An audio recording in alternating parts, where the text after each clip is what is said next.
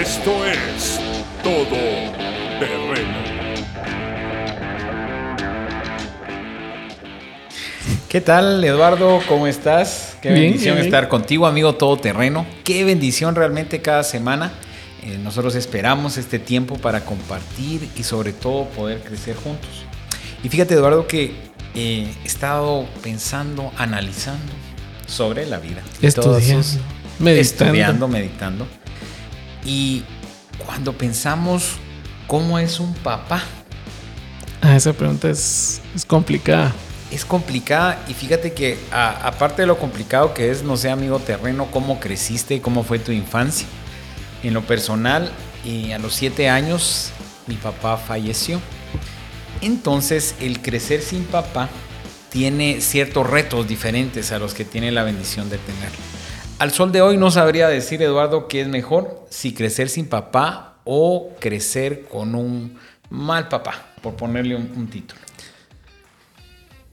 Bueno, primero, amigo Toterano, te damos la bienvenida a este podcast. Carlitos quería, quería arrancar así, hablando de, la pregunta del podcast que tenemos el día de hoy. Y, queremos invitarlos también a que nos sigan en redes sociales, a que compartan. Recordemos que la intención de, este podcast es que podamos como amigos compartir una charla amena, una charla donde todos aprendamos y sobre todo que hablemos de temas que todos podamos aprender y todos podamos dar nuestra opinión. Recuérdense de escribirnos, ahí están en los chats, nos pueden escribir, eh, a quienes les enviamos por WhatsApp los links. eh, Mándenos sus temas que les gustaría que pudiéramos hablar, díganos cómo han visto eh, el podcast y sobre todo la interactividad que necesitamos tener con ustedes como canal. Y no se olviden de darle un likecito ahí en la parte de abajo del video y sobre todo eh, siempre compartirlos con sus amigos para que podamos seguir creciendo y aprendiendo del Señor. Este tema de, de cómo es un papá, como decía Carlitos, es una pregunta complicada porque hay quienes no tuvieron un papá, hay quienes tuvieron un papá ausente, hay quienes sí tuvieron un papá pero la figura fue a medias, hay otros que tuvieron un papá pero no quisieran esa figura. O sea, hay un montón de definiciones, ¿verdad? Pero en la Biblia vamos a encontrar nosotros realmente cómo es un papá y cómo debería ser. Y fíjate que compartiendo parte de, de- de mi vida, es de que cuando tú te casas y el Señor te da la oportunidad de ser papá, uno quiere entrarle con muchas ganas a la paternidad. Ah, Pero sí. si, no has, si no has tenido ese modelo, eh, pues es difícil. Por muchas ganas que le eches, tienes que instruirte y sobre todo, Eduardo, poder llegar y retroceder a esos años donde creciste solo, porque por mucho que, que te den mucho cariño, vas creciendo con un cierto espíritu de orfandad. Porque pues al final, eh, que, ah, que el Día del Padre no está tu papá, que eh, la clausura no está tu papá. Y piezas importantes en mi vida, no sé amigo todoterreno, tú nos contarás. Por ejemplo, cuando tienes tu primera novia, si no tienes un papá a quien contarle. Cuando te casas, cuando vas a tomar la decisión de casarte, cuando vas a la decisión de tener tu primer hijo o ya tienes tu primer hijo, tú quieres correr a contarle a un padre eh, que físicamente no lo tienes. No, y, y el consejo de- del papá para hablarte de 10, 11 años sobre sexualidad, que muchos sí lo tuvimos, muchos no lo tuvimos, entonces es bien complicado porque al final lo que debió haber hecho tu papá lo hicieron tus amigos, pero de una manera que no lo debiste aprender, ¿verdad? Entonces también esa parte está... Sí, tienes que estar. Y, y mira, en mi caso, una, una mamá que me imagino que tiene sus rodillas lisas de tanto estar orando por mí desde, desde la infancia hasta, hasta el sol de hoy. Pero ese espíritu de orfandad te puede atropellar ya cuando tienes que ejercer la paternidad. El no haber tenido el modelo te afecta, el haber tenido un mal modelo te afecta. Entonces, como hijos del Señor, tenemos que correr a, la palabra y me encantó el versículo para entrar, Eduardo, y déjame la oportunidad de leerlo. Mira con cuánto amor nos amó el Padre que nos llama sus hijos y eso es lo que somos. Cuando leemos esto, los que crecimos sin papá, ese espíritu de orfandad literalmente está saliendo, ese espíritu de orfandad se está diluyendo como una niebla. ¿Por qué? Porque ya no somos huérfanos, sino que tenemos un padre y un padre que va a estar con nosotros literalmente hasta, hasta el fin del mundo y por toda la eternidad. Y amigo todoterreno, vamos a, tratar de eh, ir desglosando los temas con respecto a la paternidad. Y como decimos siempre, si alguno de ellos te duele, te golpea, ya sea en tu posición como hijo o en tu posición como padre, vamos a trabajar eso y en el nombre del Señor vamos a superar cualquier adversidad con nuestra paternidad, Eduardo.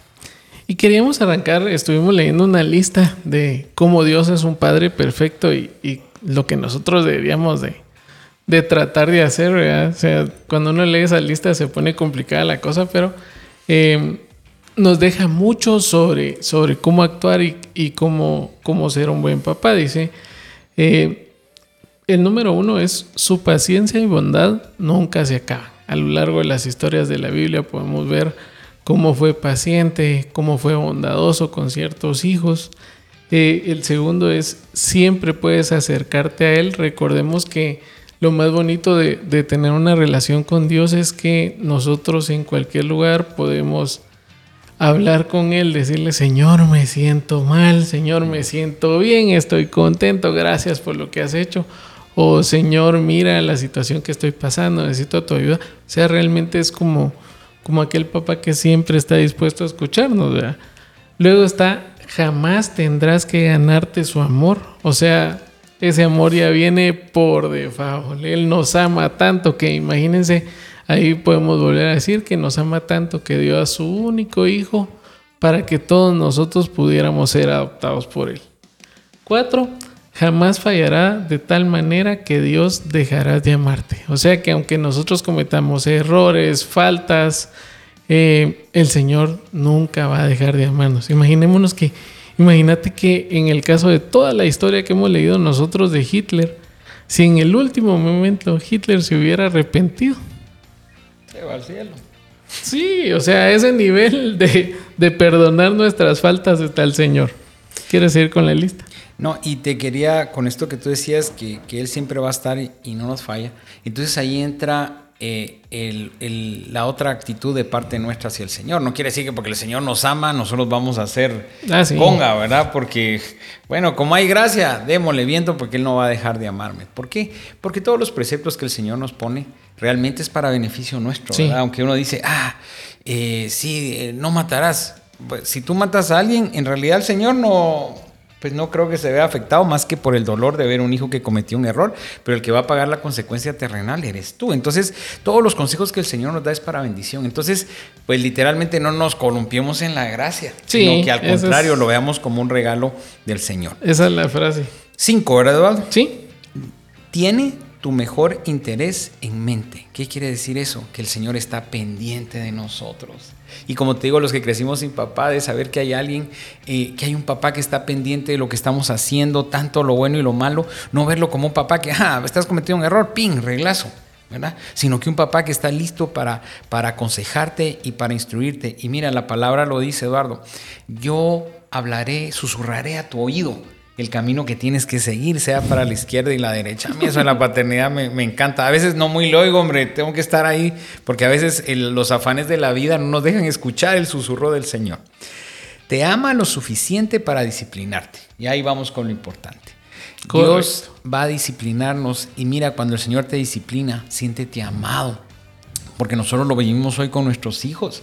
Muchas veces cuando nosotros ejercemos disciplina en nuestros hijos, puede ser que causemos hasta molestia en ellos que hoy no, hoy no vamos a hablar mucho del tema de la disciplina, pero también pedirle al Señor y amigo todoterreno que el Señor te guía cómo disciplinar a tus hijos.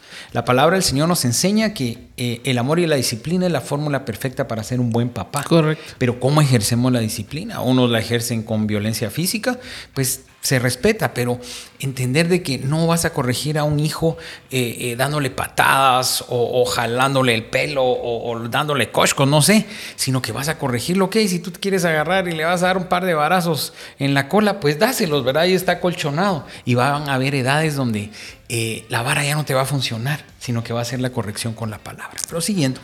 Ajá, no, y perdón. ahí, ahí me gustaría resaltar otra vez el Salmo 23 que hemos estado leyendo tantas veces, donde, donde habla que el Señor es nuestro pastor. Si nosotros somos ovejas, recordémonos que el pastor tiene un callado, donde las ovejas se están saliendo a la horita y con ese callado las jala de regreso. ¿verdad? Entonces, esos son los, los jalados de disciplina que el Señor nos da, ¿verdad? Tenemos que entender que realmente cuando nosotros nos desviamos, vamos a agarrar caminos de mal, caminos que, que, que, el Señor sabe que nos pueden dañar y por eso es que viene y nos regresa. Entonces hay una forma de regresar, ¿verdad? no dice la arrancó y la tiró por allá, o sea, siempre habla de su vara y su callado que nos van a infundir aliento. Entonces lo que significa es no tanto una corrección así que nos haga daño, sino una corrección que nos ayude a seguir adelante.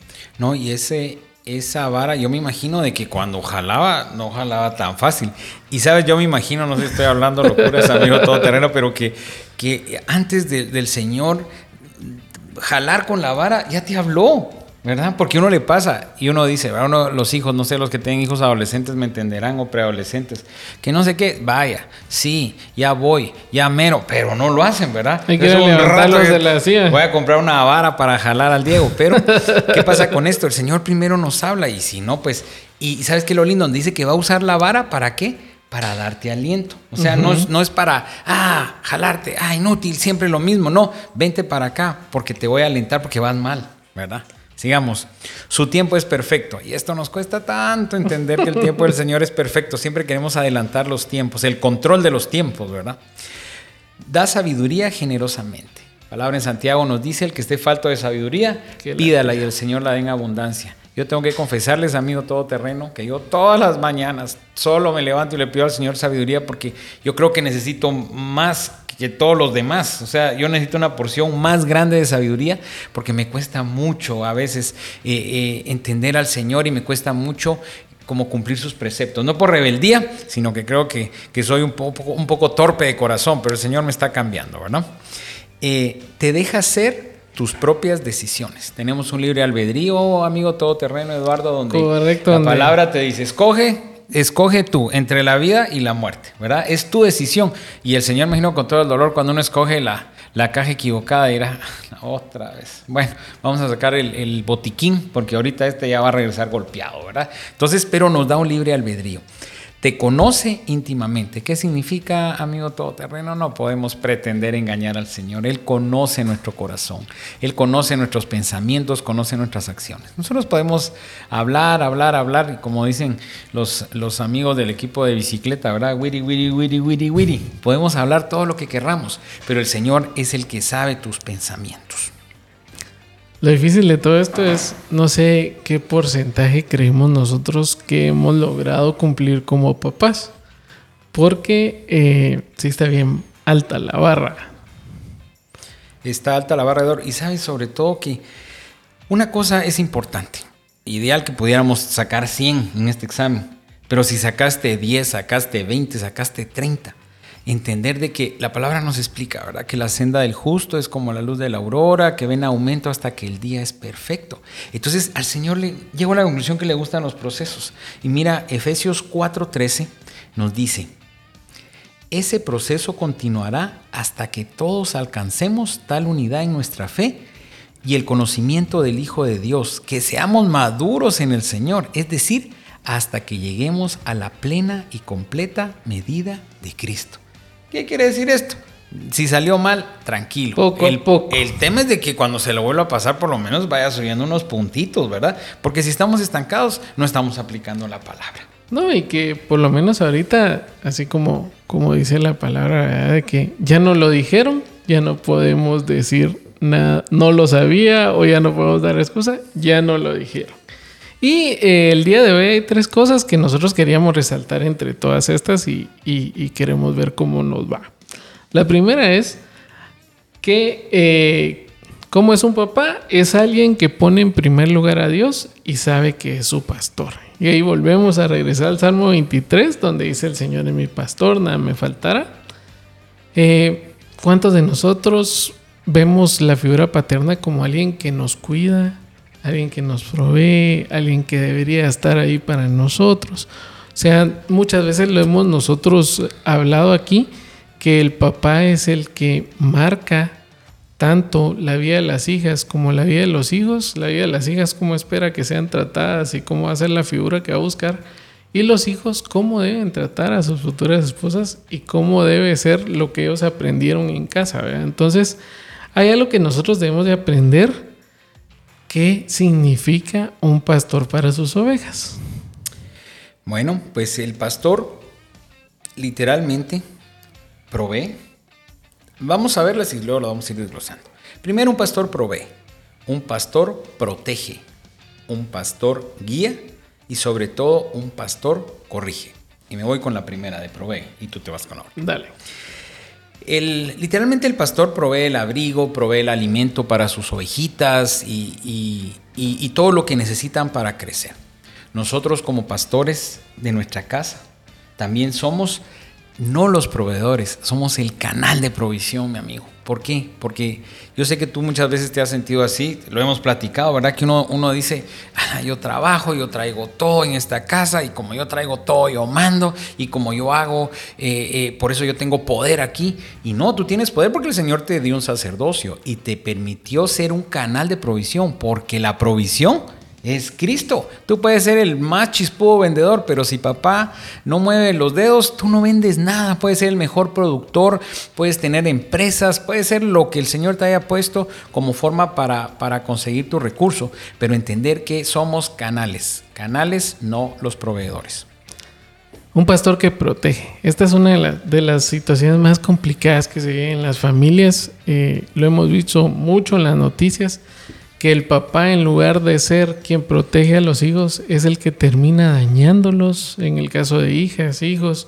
Hay algunos que llegan hasta cometer abusos con sus hijos. Entonces, esta es una parte donde nosotros tenemos que ver que el pastor que protege debe estar alerta, debe estar listo ante cualquier situación. A mí me gusta la parte donde todos sabemos que David era un muchacho cuando era pastor de ovejas, pero dice que enfrentaba leones, se enfrentaba a osos.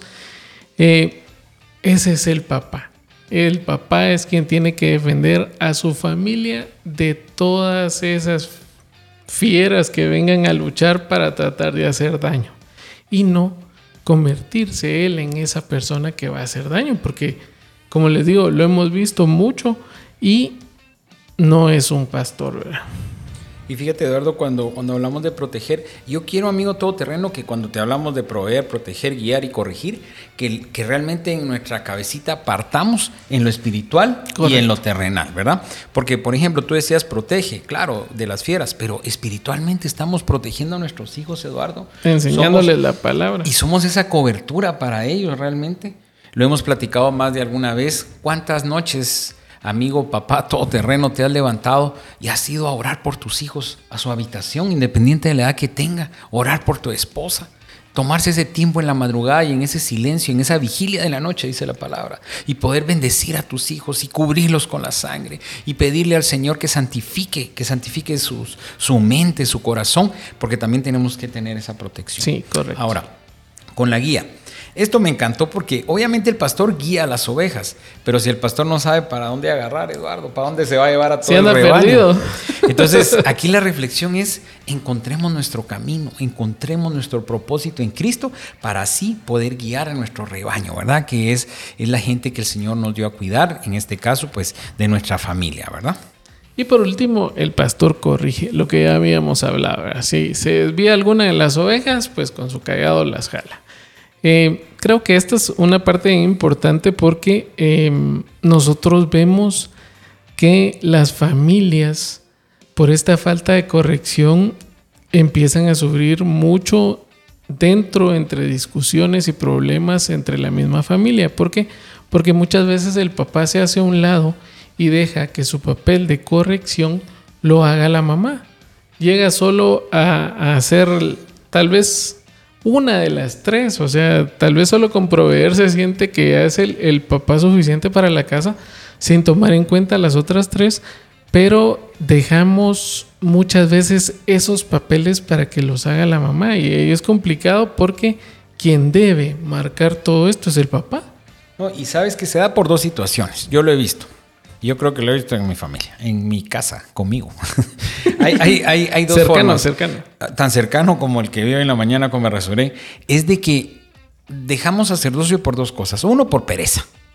¿verdad? Sí, correcto. Porque, ay, qué pereza, no, hay que sea ella la cuadradora. Yo vengo a trabajar, voy a ver tele, voy Sí, a hacer no, algo que... Ahí, que- ahí es la cuadradora y, y yo no. Ese es un, uno. Y el segundo, que es el más ah, complicado, es de que tú no estás viviendo en santidad. Entonces tú no te sientes con solvencia para ejercer un sacerdocio. Porque si tú le vas a decir a un hijo eh, adolescente, hijo, eh, la pornografía te va a consumir, la pornografía te va a hacer esto, te va a hacer el otro. Y tú estás consumiendo pornografía, entonces ¿con qué solvencia tú te vas a acercar a tu hijo para decirle eso? Entonces, Sí. que cada error de tu juventud que veas que se está repitiendo el patrón, que para ti sea como una fortaleza de decir, gracias porque me sacaste de ahí y yo no vuelvo, porque yo con solvencia me voy a poner en la brecha por mi hijo. Les hablo esto de la pornografía, porque tal vez yo tengo un varón, pero eh, los que tienen eh, mujercitas será otro tipo de retos, ¿verdad? Que, el Señor no tome en cuenta tal vez lo que hicimos en nuestra juventud, con nuestras compañeras o con nuestras amigas, sino que al contrario, que el Señor perdone todo eso y que cubra a nuestras hijas. Y una cosa importante, que toda la corrección que el Señor te haga, te la va a hacer en amor. Isaías 40, 11, Eduardo. Dice, Dios cuida a su gente como un pastor. Dios dice, yo te cuidaré, yo te guiaré, yo te protegeré, yo te corregiré, yo te ayudaré si me dejas ser tu pastor. Esa parte me gustó porque todo es si nosotros dejamos que realmente Dios sea nuestro pastor y entendemos de que a nosotros nos toca tomar también ese papel en nuestra familia. Entonces es como nosotros estuvimos dando un curso de paternidad donde hablábamos sobre lo que nosotros reflejamos del Padre. Y, y realmente fue, fue un, un reto para muchas personas el entender que a veces en lugar de reflejar protección, de reflejar amor, se reflejaba eh, un papá autoritario, se reflejaba miedo, se reflejaban mentiras. Y, y ahí decía yo, o sea, realmente lo hablábamos hace unos días con unos amigos. Nosotros, si no servimos a Dios porque Él es nuestro pastor, ¿a quién estamos sirviendo? Al enemigo. ¿Y sabe qué dijo Eduardo? Yo lo iba escuchando. Cu- cu- Algo tan pequeño como las mentiras, decía Eduardo, predicó con su esposa, y decía, las mentiras son de Satanás, literalmente porque él es el rey de la mentira. Y cuando tú dices mentiras, ¿a quién honras? ¿A Dios o al enemigo? Y yo dije, qué barbaridad, algo tan pequeño, porque a veces dice uno, ah, ¿por qué viniste tarde? Viera qué tráfico. No, se levantó tarde. Algo Fíjese pequeño. que- pequeño. que- Ahora, cosas ya más profundas. Pero en Filipenses 4:19 encontramos literalmente una botella de agua fría en medio del desierto. ¿Qué dice? Mi Dios pues suplirá todo lo que os falte conforme a sus riquezas en gloria en Cristo Jesús. Esto me encantó, Eduardo, porque cuando dice que suplirá todo es todo. Lamentablemente nosotros nos quedamos con el casas, carros, sueldos, puntos, porque cuando el Señor dice suplirá todo, ah, material. Pero el Señor va a suplir todo lo material y va a suplir todo lo espiritual. Recuérdate que el Señor no es un genio de la lámpara que, ah, quiero el carro, quiero la casa, quiero, y ahí va mi hijo, ahí va mi hijo, ahí va mi hijo, porque yo te voy a suplir todo. El Señor nos va mostrando eh, todo lo que nos puede dar, pero al final todo lo terrenal se va a quedar y no quiere decir que seas conformista. Amigo todoterreno, yo soy una persona que, eh, como dicen los colombianos, echado para adelante, o sea, sí trato de no dormirme en mis laureles y de seguir, pero llega uno a la conclusión que todo lo material es vano cuando lo espiritual está fuerte. Y de pasada el Señor es tan bello que cuando tú lo buscas de corazón por lo espiritual, de pasada te va dando ahí las regalías porque todo nos provee todo lo que nos falta. Pero mire, mira qué lindo esto, Eduardo el Señor me regalaba eh, una madrugada que estaba, estudiando esto. Es de que cuando el Señor dice que nos suplirá todo lo que nos falte, incluye a la gente que nosotros que le damos la cobertura. ¿A quién? A nuestra familia.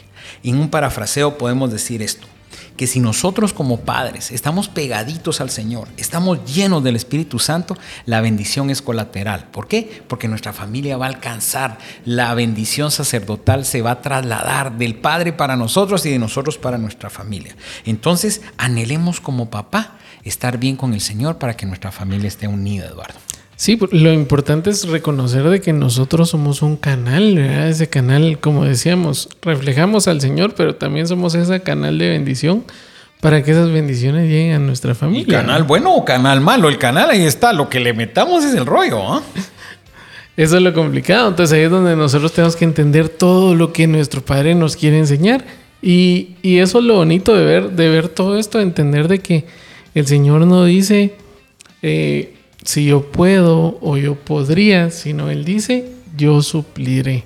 Amén. El problema es cómo lo creemos nosotros, porque nosotros a veces creemos que el Señor nos va a dar, pero venimos y decimos, ah, pero ¿y si mejor llamo a este mi cuate? O mejor hago esto, o yo creo que si voy al banco ya mañana ya soluciono el problema. Entonces, ¿qué nos conviene más? Realmente estar del lado del Señor, que tal vez va a tener una solución donde ni siquiera tenemos que movernos para que todo pase, pero teníamos que tener paciencia o teníamos que tener fe en Él. Entonces, creo que ahí depende mucho de también nosotros qué tipo de pastor vamos a ser en nuestra casa. Y una cosa, lo escuché de un pastor, la verdad, cuando lo vi la primera vez, no muchito. Dice, si no lo tenemos es porque no lo necesitamos, ¿verdad? Pensando en el tema material, porque nosotros siempre que queremos el otro carro, o que queremos la otra casa, o que queremos X cosa, o queremos más recurso económico, ¿verdad? Y el Señor dirá, ah, mijito, sí, con lo que tenés, por ratitos te me chusemeas. Ahora, si te doy mucho, te voy a perder. Entonces, mejor hijo lindo, yo te voy a tener aquí No. hasta que tu corazón vaya soportando la bendición. No, y la parte donde a veces eh, ni siquiera valorar lo que ya tenés. Entonces el Señor ya te dice, bueno, querés más, pero no estás valorando lo que tenés. No, y mi Eduardo, a todos nos pasa, a Sí. todos nos pasa.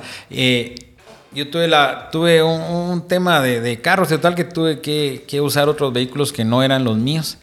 Y cuando los estaba usando decía, Padre Santo, qué comodidad la que me has dado con los míos y yo renegando a veces por los que tengo, pero ya que me tocó dejarlos de usar otros, empieza uno a valorar. Y como te digo, eso es algo tan banal como el manejar un carro, pero así es con el tema de las familias. Me Sí. recuerdo que había un programa, no sé si se recuerdan, que era bien loco, donde eh, intercambiaban esposas, creo que por una semana o dos semanas. Ah, sí, sí. Era una cosa que, que ya cuando ellos estaban con, con la otra señora decía, a la gran, está desordenada, está de acá. Iba alegando que en mi casa son tan ordenados o viceversa, ¿verdad? Una señora con un esposo que era muy enojado y ella así como, ay, este tan enojado. Y el otro una gran conga que no agarraba nada en serio. Entonces, pues un poco loco el programa, pero al final lamentablemente vamos valorando las cosas hasta que ya no las tenemos. Entonces lo que tengamos, amigo todoterreno, material, lo que tengamos familiar, valorémoslo y amémoslo, ¿verdad? Sigamos, Eduardo. Alguien es atacado, pero Dios lo libra. Uno de, las figuras que más ataca eh, el enemigo es a la cabeza. Recordémonos que si la cabeza es atacada y cae, caen todos los que están abajo. Entonces, una de las cosas es a quién va a atacar. Sabemos que, que nuestro enemigo es bien astuto, que sabe cómo van las cosas. Teníamos, hay un libro que se llama Cartas del Diablo a su sobrino, que yo le he platicado a Carlos, de C.S. Luis, donde eh, él aconseja, digamos, hay como un, un demonio encargado de Carlitos y, y él se va a encargar de que cuando Carlitos se junte con, con un su socio de, de negocios, eh, va a haber otro y se van a pelear. Entonces va a empezar a ver todas las debilidades y entonces el libro va diciendo cómo lo iba aconsejando para hacerle mal. Y creo que, que en alguna parte hacía de funcionar esta situación porque yo le decía a mi esposa, mira Leo, el mayor problema que nosotros tenemos es que nos estamos enfrentando a un enemigo que tiene miles de años de experiencia para hacer el mal y que lo que busca es lo que dice la palabra, que está como león rugente, porque lo que quiere es robar, matar y destruir. Entonces, si nosotros no estamos alerta a este, a este ataque que pueda tener el enemigo, o sea, nuestra casa se puede derrumbar en un momento, nuestros hijos se pueden perder en otro momento, nuestro matrimonio, y veamos de qué forma el Señor nos ataca. Y una cosa, amigo todoterreno, nosotros muchas veces no dimensionamos la bendición de ser papás, la bendición de estar a la cabeza de nuestro hogar, pero sobre todo la responsabilidad que tenemos. En el documento nos enseña que quienes van a ser atacados, pues los líderes de familia como usted y yo, ¿verdad? Nos habla de líderes gubernamentales, gente que tiene poder sobre las naciones, ¿verdad? Líderes eh, del mundo, ¿verdad? Y lo vemos ya lo, tocamos en un podcast. Y líderes espirituales también. Ah, bueno, nuestros líderes espirituales, entiéndase, toda la gente que comparte la palabra, ¿verdad? Vamos a ser atacados porque los que eh, tuvieron la oportunidad de ver el podcast pasado que hablábamos de, del punto de quiebre, muchas veces uno piensa que, nosotros no pasamos penas y, miren, de veras, un día nos vamos a confesar aquí todo lo que nos toca pasar a cada uno, a Eduardo, eh, a Pedrito, en lo personal, temas de, de, las empresas, que es un problema, temas personales, temas existenciales que tiene uno a veces que trabajar y correr con papá para que vaya dándole guía y sanando el corazón, tan imperfectos como ustedes y tan imperfectos nosotros como ustedes, pero juntos estamos creciendo, volvemos hasta alcanzar esa estatura del varón perfecto. Pero miren esto, realmente tenemos que entender de que como líderes vamos a ser afectados por el pecado, ya sea que eh, estemos cerca de Dios. Si estamos fuera de Dios, yo creo que ya estamos de una vez, ya, ya, ya salimos de... Ya, no nos pone coco ni el enemigo. ni coco, ¿verdad? Pero si estamos buscando al Señor, prepárense porque va a haber batalla. Proverbios 17, 13 nos dice, al que devuelve mal por bien, nunca el mal se apartará de su familia. Esto, esto es fuerte. ¿Por qué? Porque está hablando generacional. Todo lo que nosotros hacemos va a repercutir en nuestra familia. Cosas tan pequeñas. Empieza usted a tomar una Coca-Cola al día hoy. Cuando sus hijos sean grandes, van a tomarse una Coca-Cola diaria. ¿Por qué? Porque ese es un, ejemplo de, cómo una, un patrón de vida puede seguir.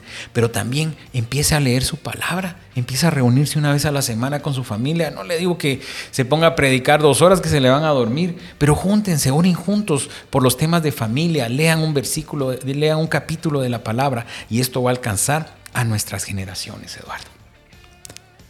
Pues... Eh, este podcast nos dejó mucho, mucho que absorber, mucho que, preguntarnos y sobre todo creo que, que nos da una postura de, decir nosotros como papás eh, tenemos una gran responsabilidad, una gran responsabilidad primero ante Dios y segundo ante nuestra familia. Nosotros somos somos responsables de eso y, a mí me gusta siempre recalcar y darle miedo a todos donde hay una parte en la Biblia donde dice de que nosotros somos los responsables y vamos a dar cuentas de lo que pase a nuestra esposa y a nuestros hijos. Y creo que lo más importante es entenderlo y aprender a hacer bien las cosas, porque recordémonos de que esos pecados también van a pesar sobre nuestra cabeza. Mi amigo todoterreno, como te decimos cada vez que terminamos, nos quedó corto el tiempo, la verdad, pero no quisiera terminar sin, sin artes, instarte, motivarte a que ores. Como siervo del Señor, como sacerdote de casa, tienes que aprender a orar. La palabra nos dice eh, en 1 Pedro 5:7, echando toda vuestra ansiedad sobre Él, porque Él tiene cuidado de nosotros. Sea el estrés que estés pasando, las penas que estés pasando, la palabra nos enseña a confiar en Él y Él va a obrar. Y recordemos, amigo todoterreno, que no es por lo que somos, sino por lo que mora dentro de nosotros. Te esperamos a la próxima y coméntanos qué el Señor te ha dicho a través de esos tiempos de oración.